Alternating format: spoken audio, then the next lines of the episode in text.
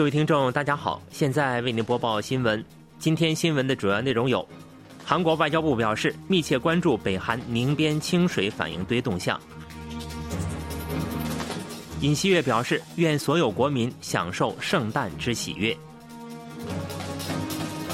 首尔之春成今年第三部观影人数破千万影片。以下请听详细内容。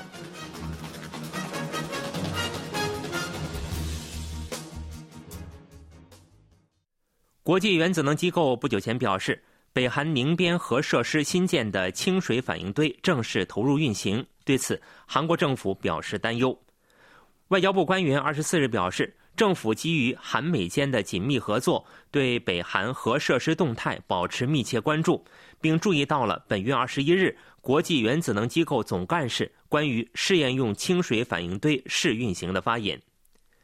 这名官员指出。北韩违反安理会决议，持续生产核物质。去年年底，在劳动党全体会议上宣布将大幅提升核弹头数量，并不断进行弹道导弹挑衅，破坏韩半岛和全世界的和平稳定。这名官员强调，政府将继续与国际社会合作，促使北韩停止非法核武开发和挑衅，回归无核化之路。国际原子能机构总干事格罗西二十一日在一份声明中表示，十月中旬以后观测到清水反应堆冷却系统大量排水的现象。分析认为，此前处于试运转状态的清水反应堆的功率被提升至百分之一百，投入正式运转。若北韩正式启动试验用清水反应堆，意味着将拥有新的生产设施来确保布的生产。不过，试验用清水反应堆尚需一段时间才能全面运转。美国白宫指出，根除在北韩核岛项目中起到资金来源作用的加密资产黑客行为，是阻止北韩持续射弹挑衅的关键环节。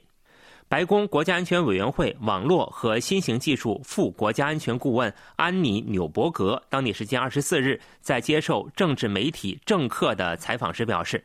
在应对北韩网络攻击方面，美国的最优先级目标是阻止加密资产窃取。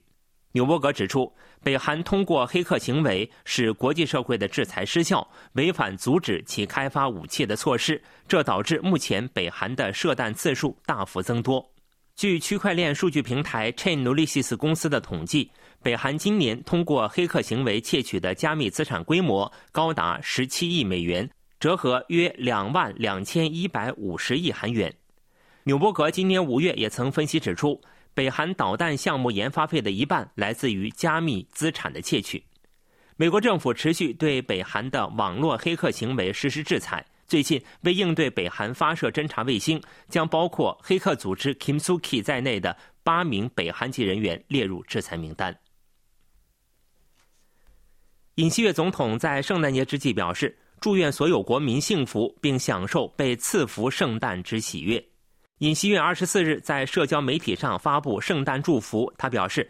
耶稣之爱，满意的圣诞节来临。”尹锡悦指出，两千年前，耶稣放弃了天国之荣耀，亲临这片土地最卑微之处，背负我们的罪，展现出了博爱。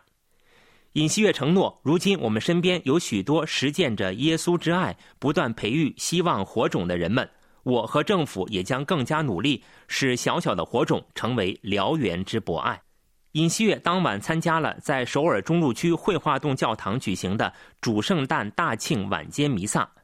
总统室表示，弥撒结束后，尹锡悦与神职人员一一握手并合影留念，分享圣诞喜悦。去年，尹锡悦在首尔中区耀县天主教堂行圣诞弥撒。北韩预计将于本周召开劳动党中央委员会全体会议，提出新年政策方向。劳动党中央委员会政治局本月一日决定，于本月下旬召开第八届中央委员会第九次全体会议。预计国务委员长金正恩将在会议上重申强硬对强硬的对美原则，并强调进一步发射军事侦察卫星等国防力量强化方针。劳动党中央委员会在党代会闭幕期间通过全体会议商讨并决定党内外事务。自2019年以来，北韩每年年底召开全体会议，总结过去一年，并制定新年政策方向。金正恩亲自出席会议。根据惯例，会议预计将于27日左右开幕。按照议政报告、各领域讨论、总结等顺序进行，于31日闭幕。北韩媒体通常于1月1日报道金正恩在全体会议上的总结发言。预计金正恩将阐明与韩国、美国的对立，扩大与中国、俄罗斯交流的决心。另外，上月一号军事侦察卫星发射后，金正恩曾表示将在年底全体会议上敲定2024年侦察卫星发射计划。此次会议是否将公开卫星发射时间表，引人关注。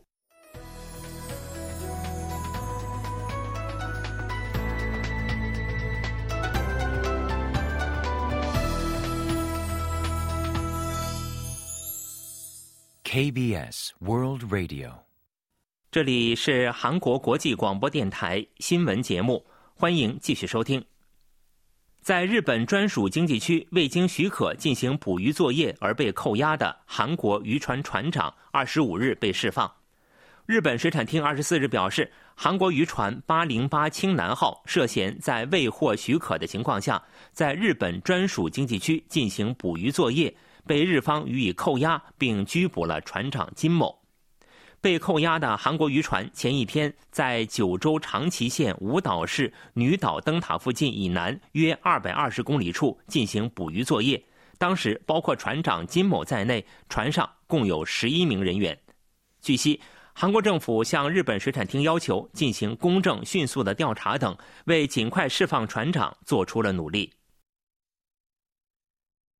韩国政府就美国财政部和税务局公布的氢能补贴提案表示，这将促进韩国企业在美国境内的氢能项目。当地时间二十二日，美国政府公布了《通胀削减法案清洁氢生产税收抵免暂定指南》。指南的核心内容是，企业在美国境内生产每千克清洁氢可获得最高三美元的补贴。指南对生命周期温室气体排放量、合格清洁氢。合格清洁氢生产设施等通胀削减法案的主要用语进行了定义，并给出了根据氢能生产工艺排放量制定的分为四个级别的清洁氢生产税收抵免政策，每千克氢可获得的补贴从零点六美元至三美元不等。对二零三三年前动工的项目，税收抵免期间指定为自制氢设施投入运转之日起共计十年。韩国产业部表示，国内企业将对清洁氢生产税收抵免的条件、氢温室气体排放量计算模型等进行分析，在美国境内的清洁氢项目有望得到正式推进。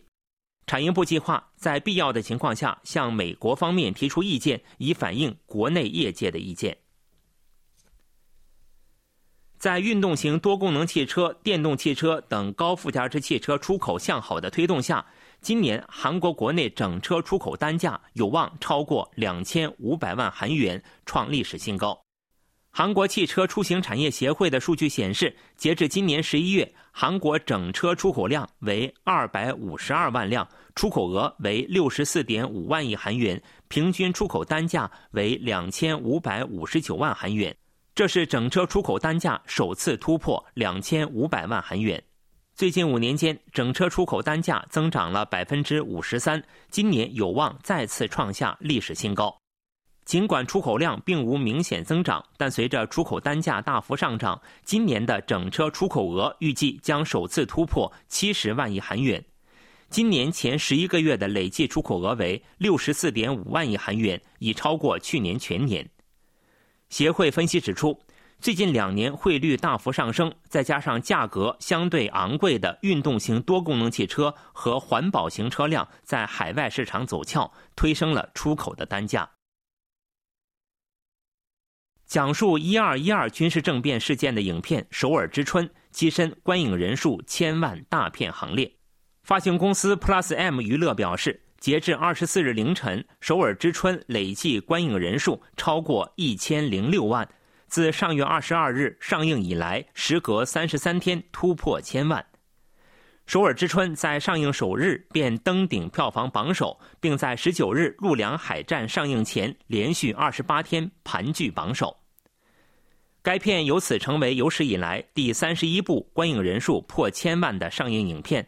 第二十二部获此佳绩的韩国影片，也是继《犯罪城市三》之后今年第二部破千万的韩国影片。首尔之春还是新冠疫情结束后第四部观影人数破千万的影片，前三部分别是《犯罪城市二》《阿凡达》《水之道》《犯罪城市三》，其中仅《首尔之春》不是系列片。《首尔之春》由金成洙执导，黄正民、郑宇盛主演。对一九七九年十二月十二日时任保安司令全斗焕领导的军队内部组织非法掌握军方指挥权的历史事件进行了重新诠释。新闻播送完了，是由于海峰为您播报的，感谢各位收听。